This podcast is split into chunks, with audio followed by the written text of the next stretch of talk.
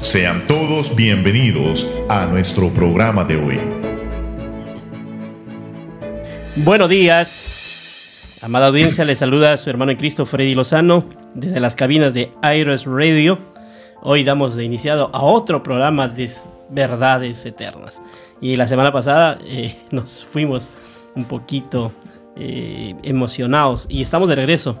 Queremos seguir hablando acerca de la Biblia que es única en sus enseñanzas. Habíamos tocado temas acerca de la profecía y nos quedamos un poco en la historia.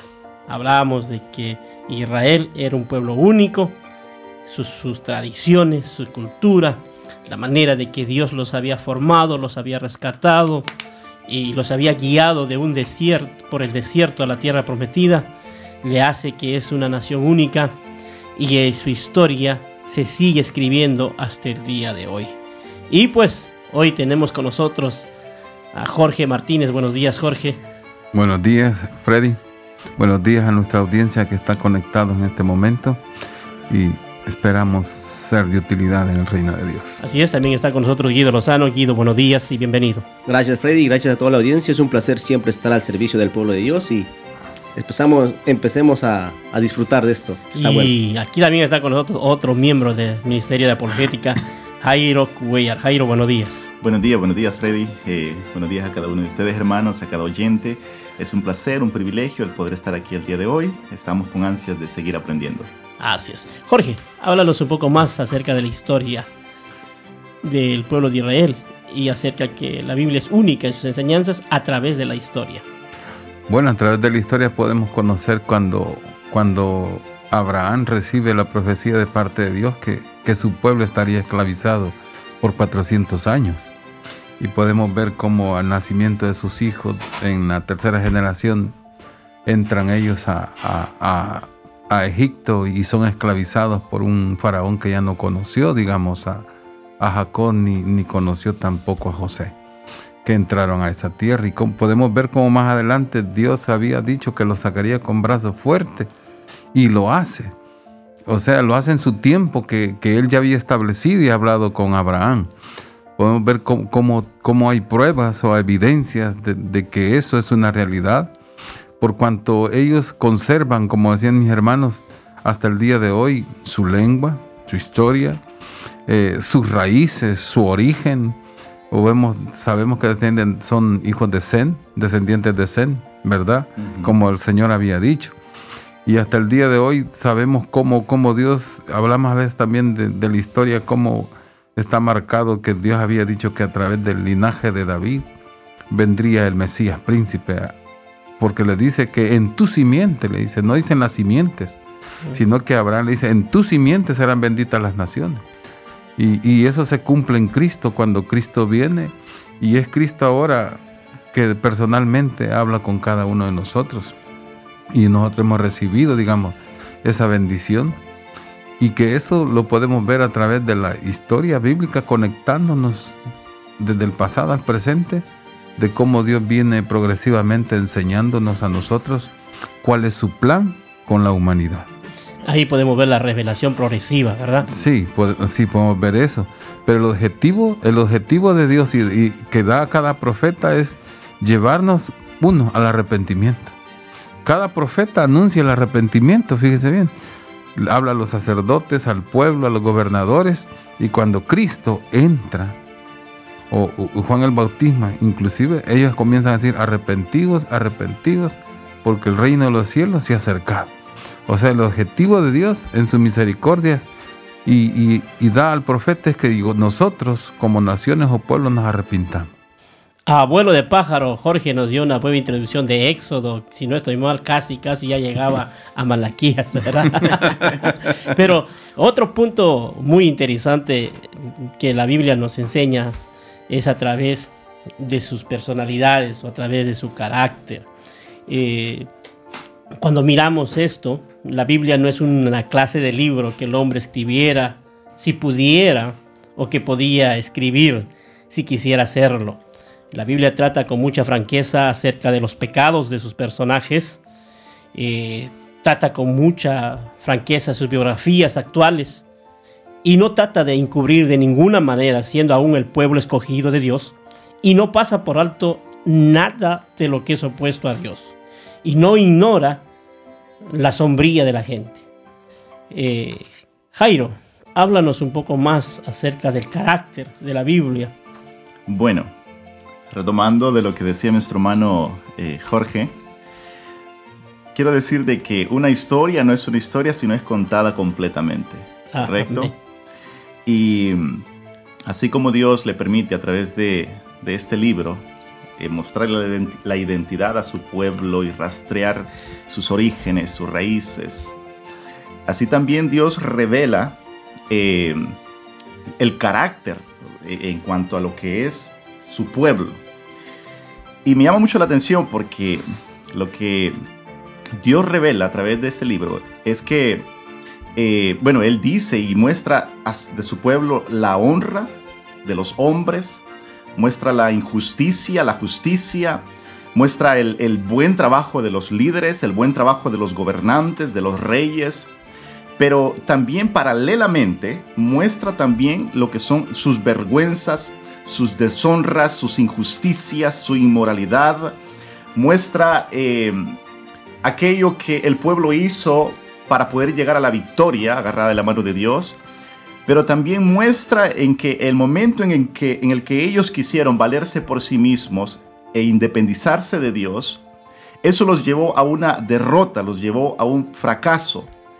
Muestra así entonces no solamente las partes buenas, las partes favorables, como todo ser humano, ¿verdad? Nos gusta eh, siempre, como en Facebook, mostrar nuestra mejor foto, ¿eh? subir nuestras mejores publicaciones. Pero aquellas cosas que nos avergüenzan, no las, no las posteamos. Pero Dios aquí muestra en realidad un carácter íntegro. Podemos ver, por ejemplo, los pecados de los patriarcas, patriarcas que son mencionados en Génesis 12, del 1 al 13, del 40, el capítulo 49, del versículo 5 al 7. Eh, se denuncian los pecados del pueblo en Deuteronomio, Deuteronomio 9:24. Se revela el adulterio, así como habla a David, ¿verdad? Un siervo amado, un siervo que tenía el corazón conforme al, al de Dios, a un, un cantor, un poeta, un salmista, pero también revela aquel pecado que él cometió, que fue el adulterio. Y muestra también el asesinato con, con aquel eh, Urias, ¿correcto? Cómo le robó su mujer. Eh, habla también acerca de los evangelistas que, que pintan sus propios errores y culpas eh, y los podemos encontrar en los evangelios. Es decir, Dios eh, ha dejado este libro no como un libro lleno de fábulas, sino que un libro de realidad, de, su- de una verdadera historia, que no hay una sombra de variación, no hay, no hay eh, solamente presento esto, lo que conviene, ¿verdad? Como muchas organizaciones que muestran nada más lo, lo bonito que hacen, pero lo feo lo encubren. Entonces, esa es una parte muy interesante. Ese es el carácter. El carácter que la Biblia tiene es la que nos pide a nosotros que tengamos. Y Guido, antes que te corto, y a veces la tradición, la perdón, la, la religión tradicional nos ha, nos ha enseñado que la mayoría de estos han sido santos.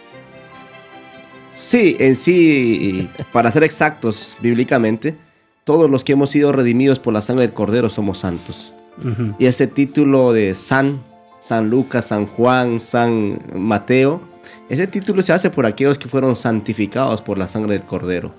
Ahora, la religión popular ha hecho quizás este, una fantasía, ¿verdad?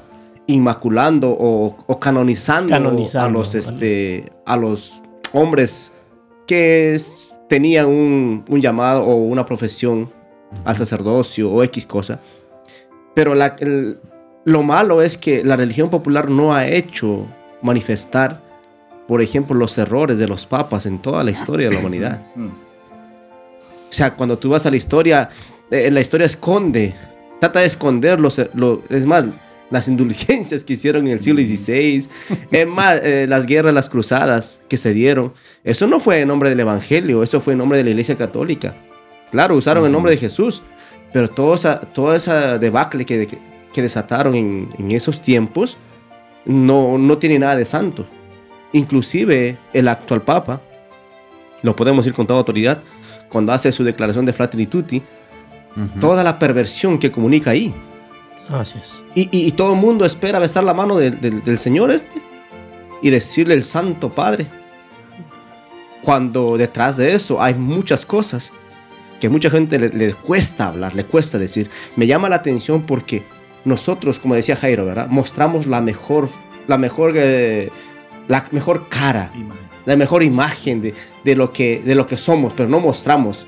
Pero qué, el- qué, qué ejemplo más grande tenemos como la Biblia, que la Biblia dice, momentito muchachos, ustedes son buenos en algunas cosas, han hecho buenas cosas. David, conforme al corazón de Dios, pero era adúltero, era asesino, era un padre que consentía a sus hijos y, y cosas que así, los errores, y de ahí aprendemos también nosotros, del, Sí. del carácter de la Biblia. Y cuando, cuando uno ignora el carácter de la Biblia, está propenso a cometer los errores de los famosos memes que la religión cristiana ha traído de gracia a los pueblos indígenas, que el cristianismo ha traído más muertes que cualquier otra cosa. Uno cuando ignora el carácter de la palabra de Dios, comienza a repetir vanas falacias. ¿Verdad, Jorge?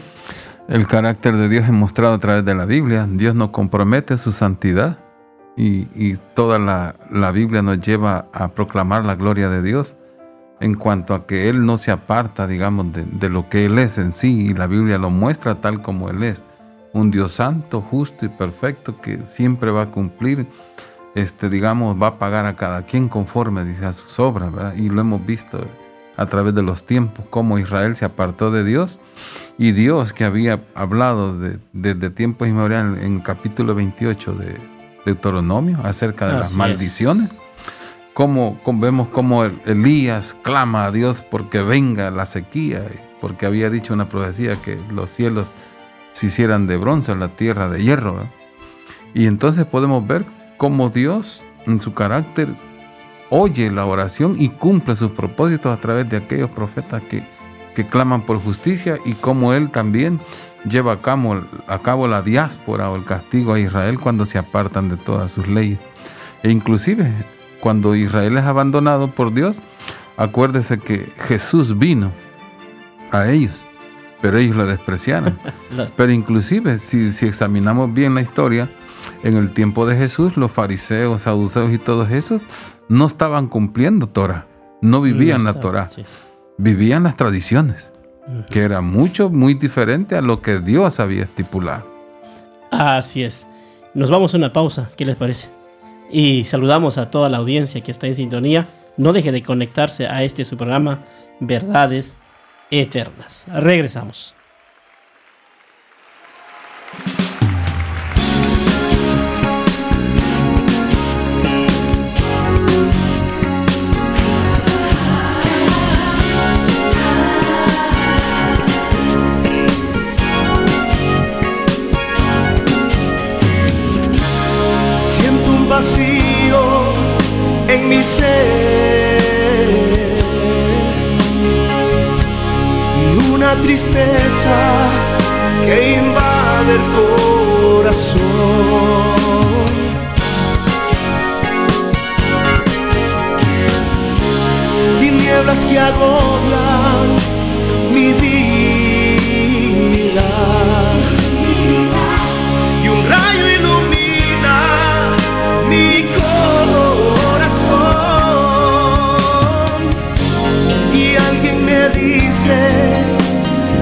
Contigo yo estoy.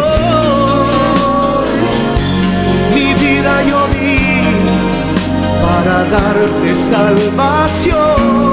Yo soy Jesús.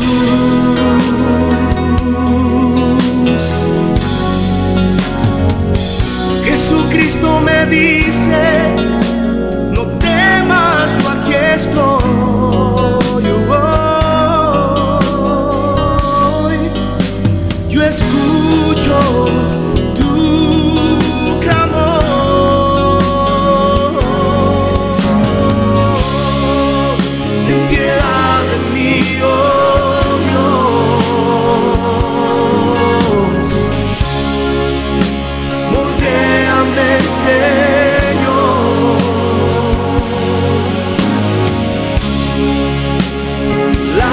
in my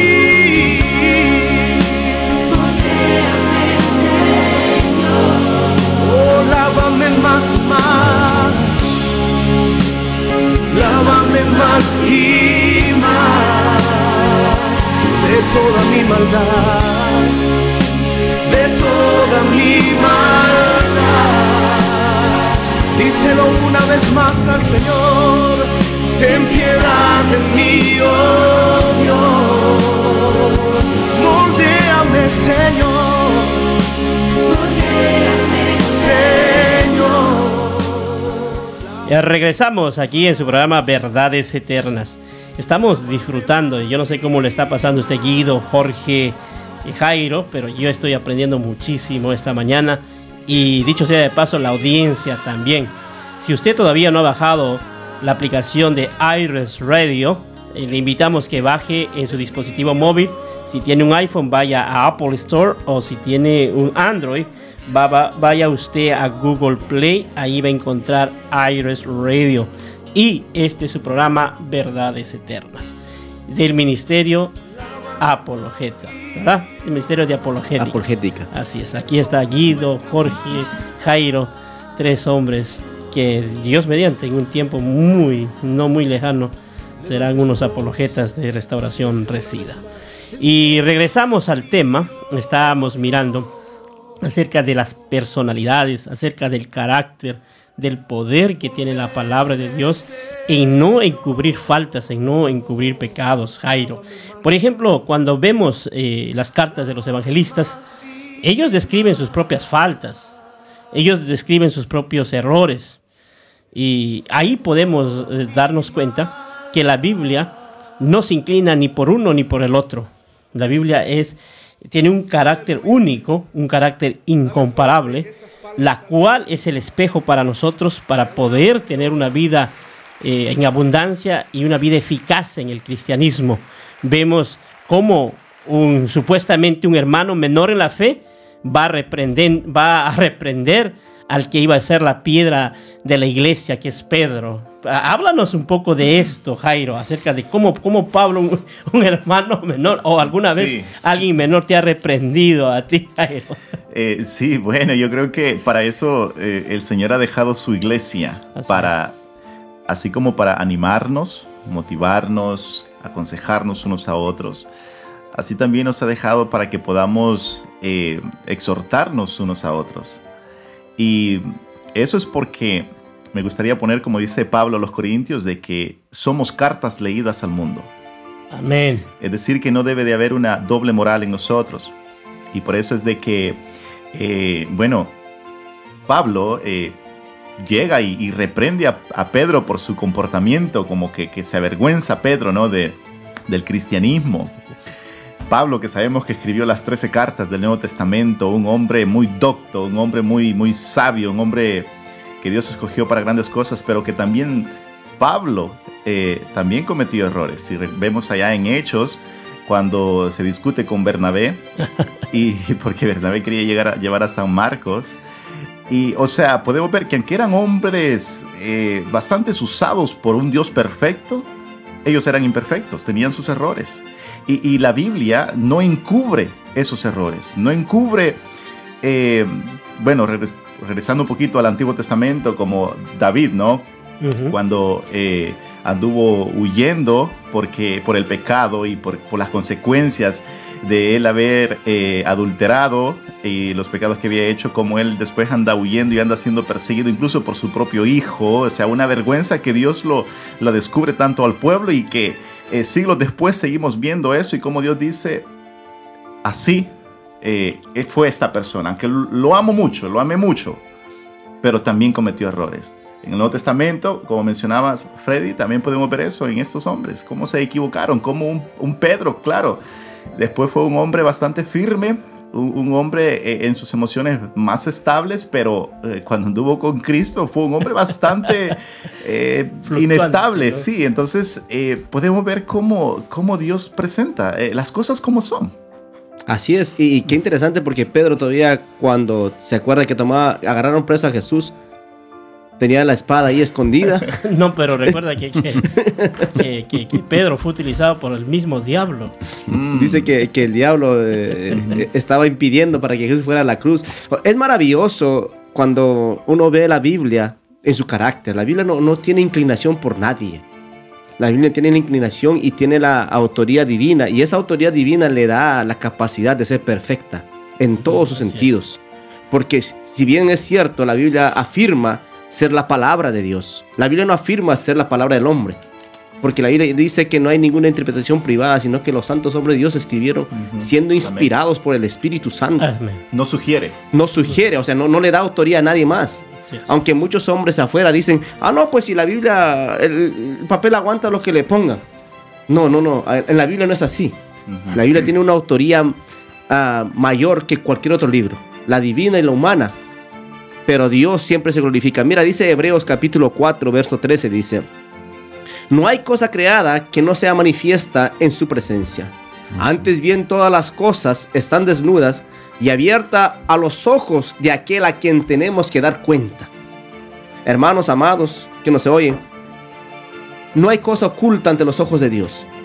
La Biblia es la evidencia más clara para que el temor de Dios, no el miedo, el temor de Dios se apodere de nosotros y podamos tener cuidado en el, en- en el carácter de nuestra vida, que no seamos personas que tengan doble ánimo, que seamos personas con una firme convicción de que aunque estamos enfrente de, un- de una pandemia, aunque estamos enfrente quizás de la persecución que puede venir en el futuro, nosotros seguimos permaneciendo firmes. Esa es la Biblia. Ahora, me, me llama también la atención porque mucha gente, hay gente en otras culturas que leen mucho. Por ejemplo, los libros más leídos son libros de fantasía. Harry Potter. ah, esos libros Narnia. expresan cosas como que al- alucinan. Lamentablemente, cuando uno dice, esos libros son tan leídos, pero no, no, no tienen carácter. Solo te inculcan a la ilusión, a la imaginación, a la brujería. Y, la- y- es lamentable porque teniendo un libro como la Biblia, no se atreven a leerla, no se atreven a consultarla, porque toda la fuente de verdad, de justicia, toda la fuente acerca inclusive del pecado se encuentra en la Biblia. Ujú. Vayamos a la Biblia cada vez que podamos. Bueno, casi siempre, ¿verdad? Ok. Es gracias a la Biblia, hermanos, que nosotros podemos darnos cuenta de lo que son sectas. ¿verdad? Como aparece el mormonismo con otro, el otro libro de, de- el, el otro testamento ¿verdad? de Jesús. Y cuando lo vemos es, es pura falacia, pura historia, puros inventos, ¿verdad? De un joven que, que era bautista, pero que abandonó esa fe y dijo que Jesús se le había aparecido, un ángel ¿verdad? llamado Moroni. También tenemos el adventismo, que también Elena G. de White sale hablando y hoy podemos reconocer que muchos de sus escritos eran plagios, plagios de otras ideas, de otros, de otros escritores de la época o, o contemporáneos a ella o después de ella, o antes que ella. Y, así vemos cómo, cómo los testigos de Jehová usan, usan un texto del Vaticano que es corrupto completamente porque fue escrito por un hombre que odiaba a los cristianos. Así es. De hecho, ¿verdad? Correcto, correcto. Y, y no solo eso, y aquí podemos ver la, el carácter de la Biblia, que ninguno de estos libros se puede poner a la par de la Biblia. ¿verdad? Ninguno, Ni- ninguno. ni- no, no, no hay la Biblia de los testigos de Jehová, el libro del Mormón, eh, la historia de Buda Guantánamo. No hay nadie, no hay ni una filosofía humana que tiene el carácter único de la palabra de Dios. Eh, así es, porque cuando decía, decía hermano Jorge algo interesante, que la Biblia pone al descubierto las falsas doctrinas o las falsas, las sectas en el mundo.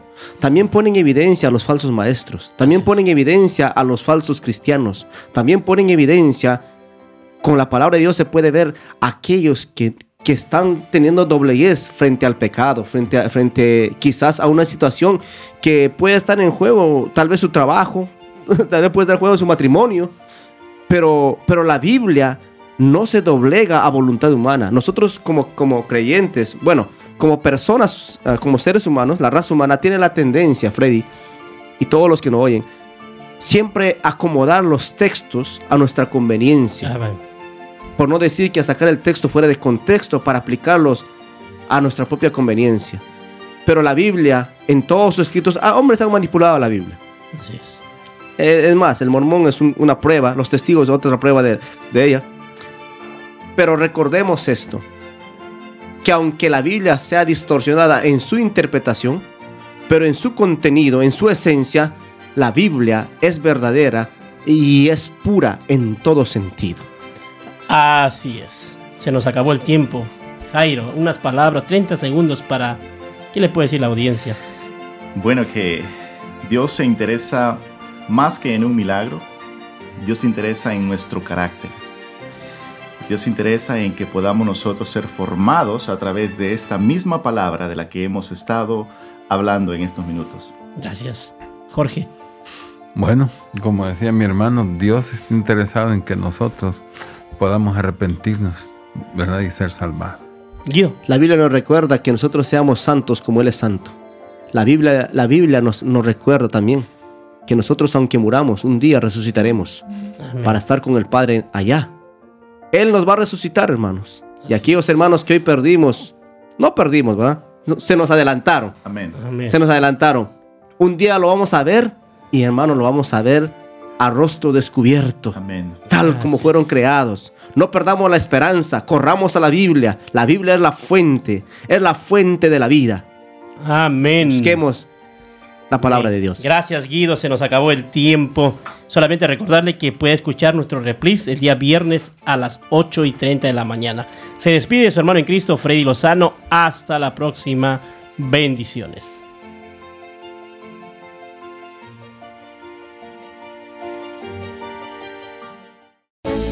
Gracias por escucharnos.